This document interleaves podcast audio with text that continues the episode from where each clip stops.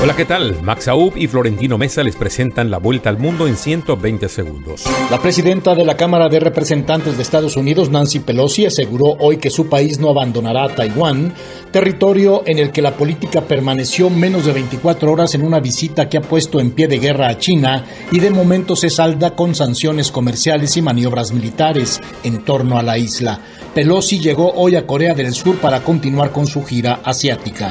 El jefe de la Agencia Nuclear de la ONU advirtió que la mayor planta atómica en Europa, situada en Ucrania, está completamente fuera de control y pidió urgentemente a Rusia y Ucrania que permitan una visita de expertos para estabilizar la situación y evitar un accidente nuclear.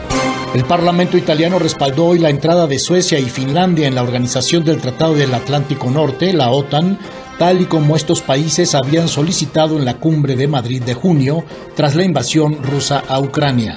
La Fiscalía General de México confirmó que hay tres líneas de investigación contra el expresidente Enrique Peña Nieto por presuntos delitos de corrupción, semanas después de que se hicieran públicas las primeras denuncias formales en su contra por manejar millones de dólares en fondos posiblemente ilegales. El ex general venezolano Hugo Armando Carvajal, conocido como el Pollo Carvajal, solicitó ser excarcelado tras permanecer cerca de un año en prisión provisional en España a la espera de que se formalice su extradición a Estados Unidos por delitos de narcotráfico.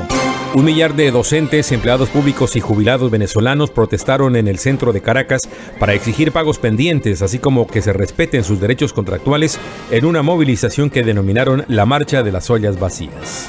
El presidente del Consejo de Ministros de Perú, Aníbal Torres, puso su cargo a disposición del mandatario peruano, Pedro Castillo, por razones personales y tras considerar que ha servido al pueblo más postergado y olvidado en una carta difundida por sus redes sociales.